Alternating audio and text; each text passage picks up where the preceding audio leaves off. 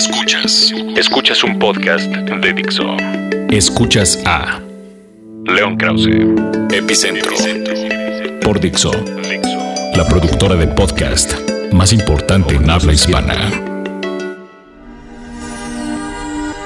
Bueno, el otro lado del asunto de estar en Las Vegas evidentemente tiene que ver con la ciudad. En esta ocasión no pude salir del hotel, lo único que hice fue estar acá dentro del hotel. Pero eh, me, me puso a pensar esta experiencia estos días acá solo.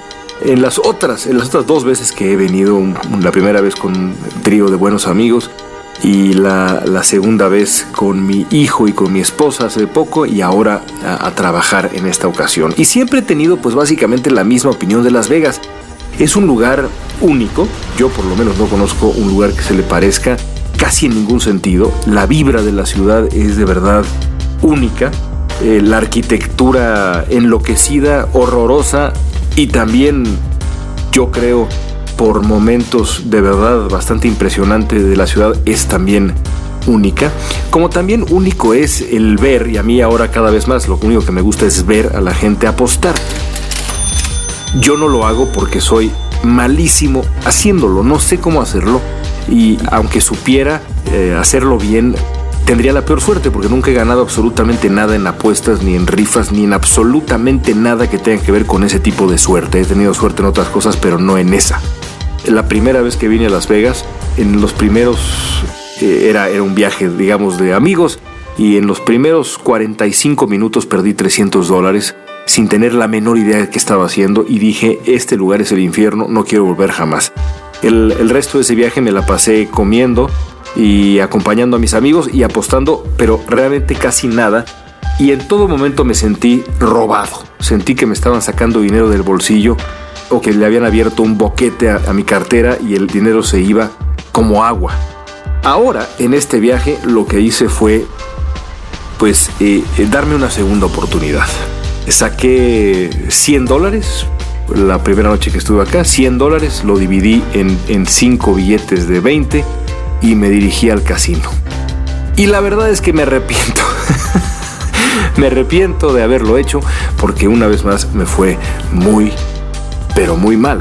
Los primeros 20 dólares los dediqué ahí a las maquinitas y luego me fui a la ruleta que, que me, gusta, me gusta mucho la, la estética incluso de la ruleta. Más o menos he aprendido a jugarla, pero mi suerte volvió a ser nula. Cuando puse dinero a los rojos, cayeron los negros. Cuando puse dinero al primer tercio de la ruleta, cayó el segundo.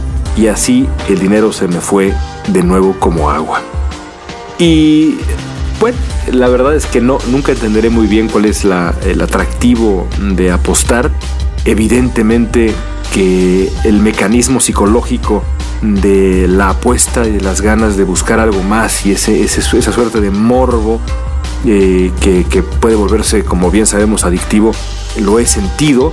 Cuando incluso uno gana 5 dólares en una maquinita, de pronto eh, eh, se anima o quiere animarse a seguir y a seguir y a seguir.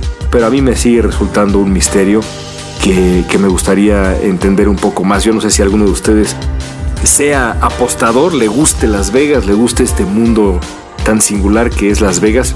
Si es así, escríbanme a leonpodcast.yahoo.com para que pueda yo aprender un poco de, de, su experiencia y podamos quizá comentarlo después. ¡Viva Las Vegas! ¡Viva Las Vegas! Escuchas, Escuchas a, a León Krause, Epicentro, Fixo. Mi último comentario sobre mi experiencia acá en Las Vegas tiene que ver con eh, un aparatito que ustedes seguramente ya habrán visto y que es el famoso selfie stick.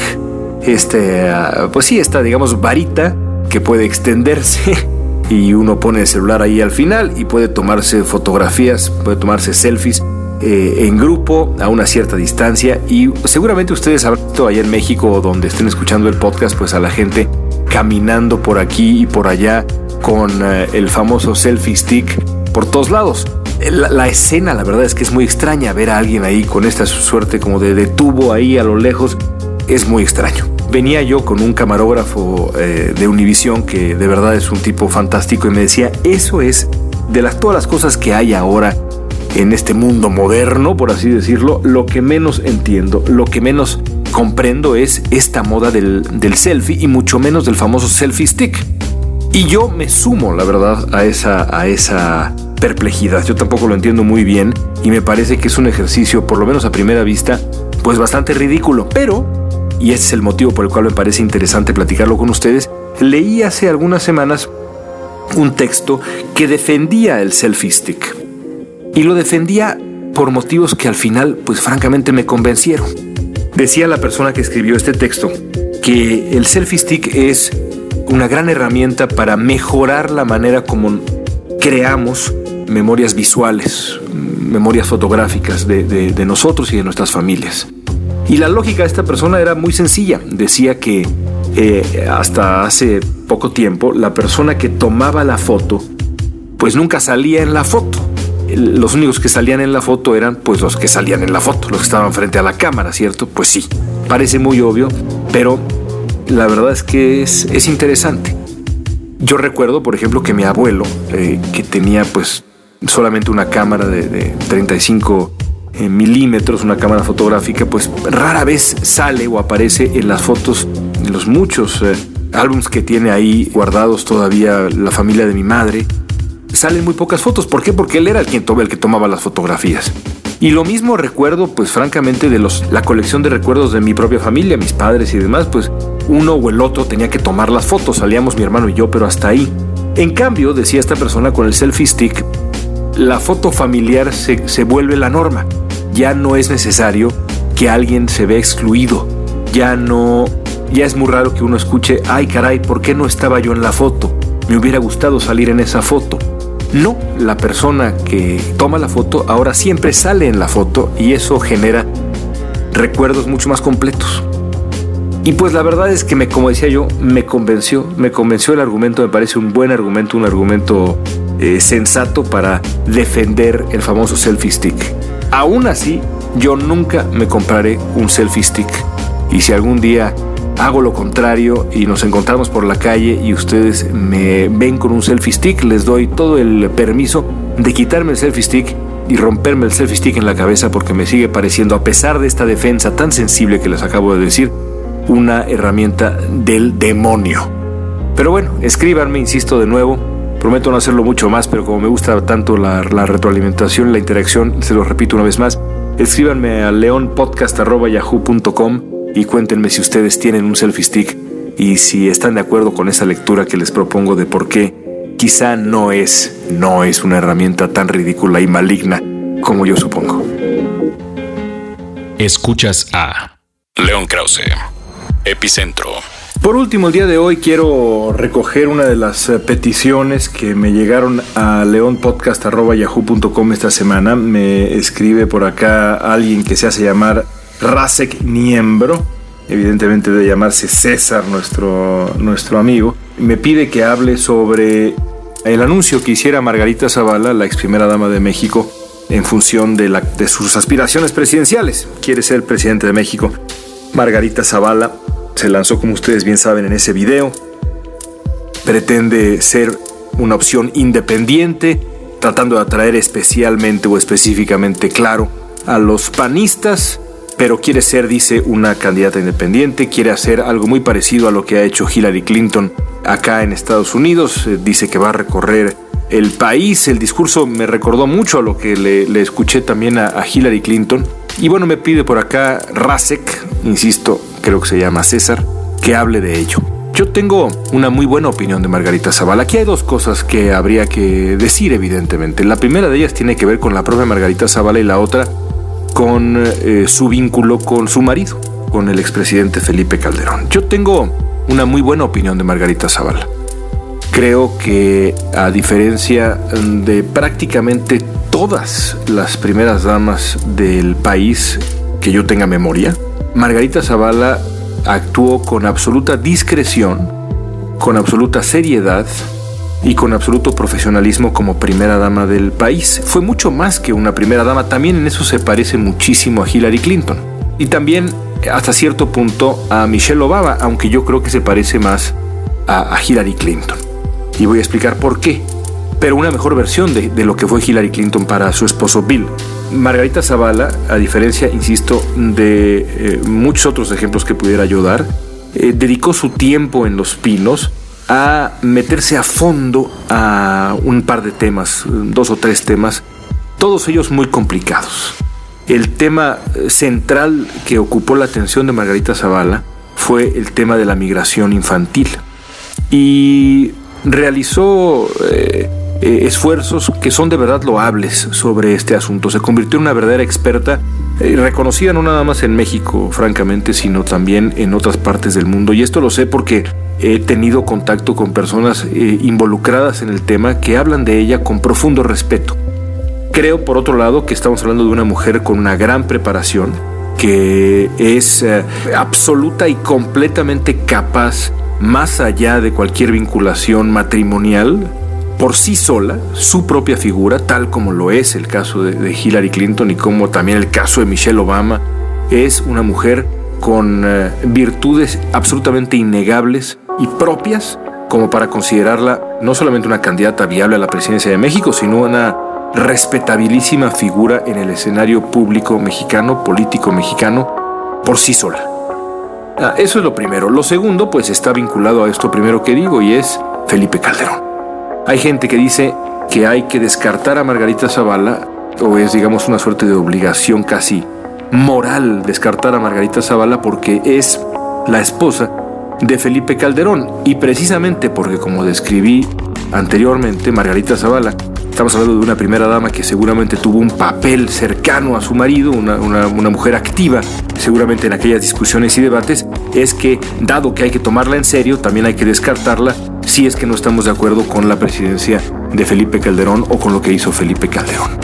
Evidentemente, esa reflexión tiene un cierto valor y yo creo que aquellas personas que decidan que una persona es igual que la otra y que en este caso el tipo de gobierno que se va a seguir sería, digamos, una especie de continuación del calderonismo, pues tienen todo el derecho de tomar una decisión, o tendrán en su momento, si es que, si es que se llega a ese punto, tendrán todo el derecho de tomar una decisión en, eh, consecuencia.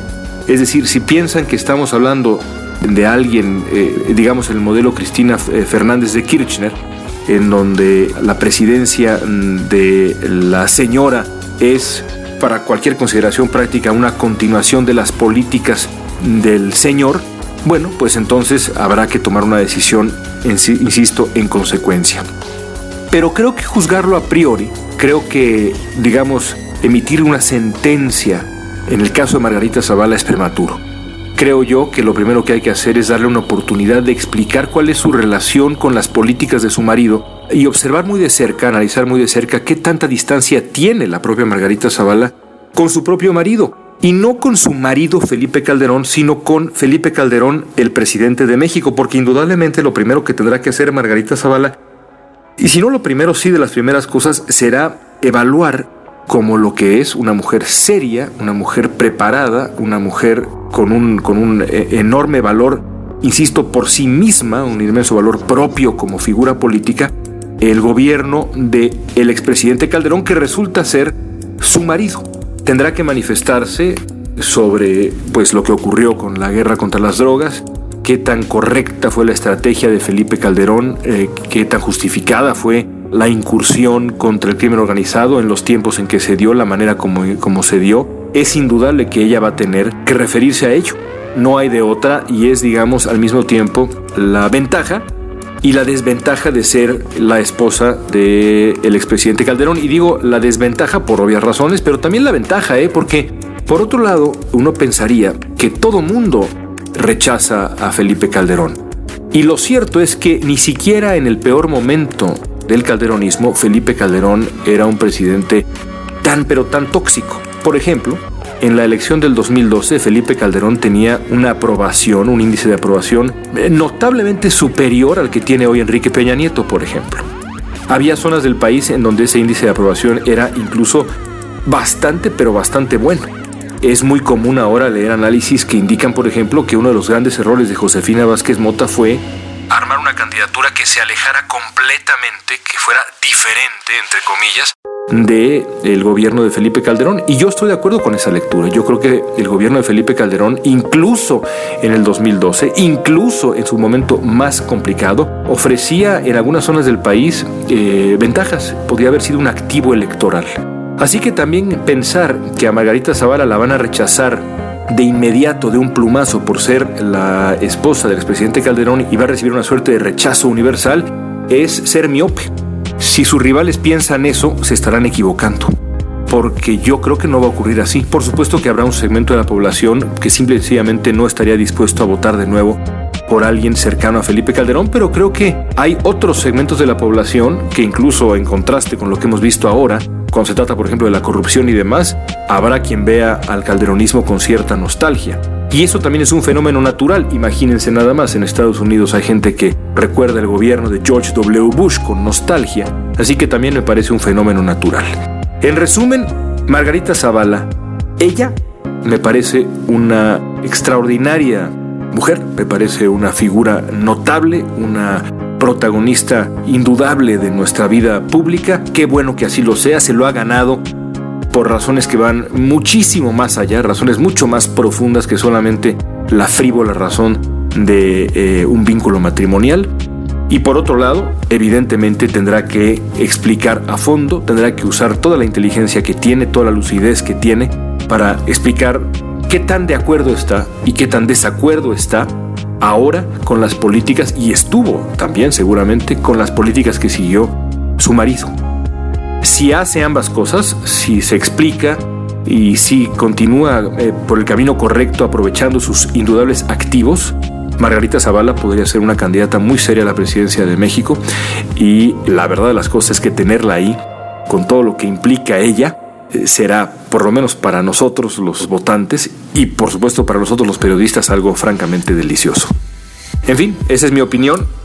Hasta el momento, estamos apenas comenzando con este asunto de, la elección del 2018, falta muchísimo, pero pues ya hay destapes, el asunto ya se calentó mucho antes de lo esperado y ahí es mi opinión de verdad a bote pronto de eh, Margarita Zavala y su candidatura. Bueno amigos, con eso llegamos al, final de Epicentro. Gracias de verdad por escuchar esta edición especial que fue exactamente igual a las anteriores desde Las Vegas, Nevada. Escríbanme a leonpodcast.yahoo.com y nos escuchamos la semana siguiente. Así como por acá me recomendaban un tema, por favor hagan lo propio. Y bueno, mientras tanto, por favor, cuídense mucho. Gracias. Dixo presentó a León Krause. Epicentro. El diseño de audio de esta producción estuvo a cargo de Fernando Benavides.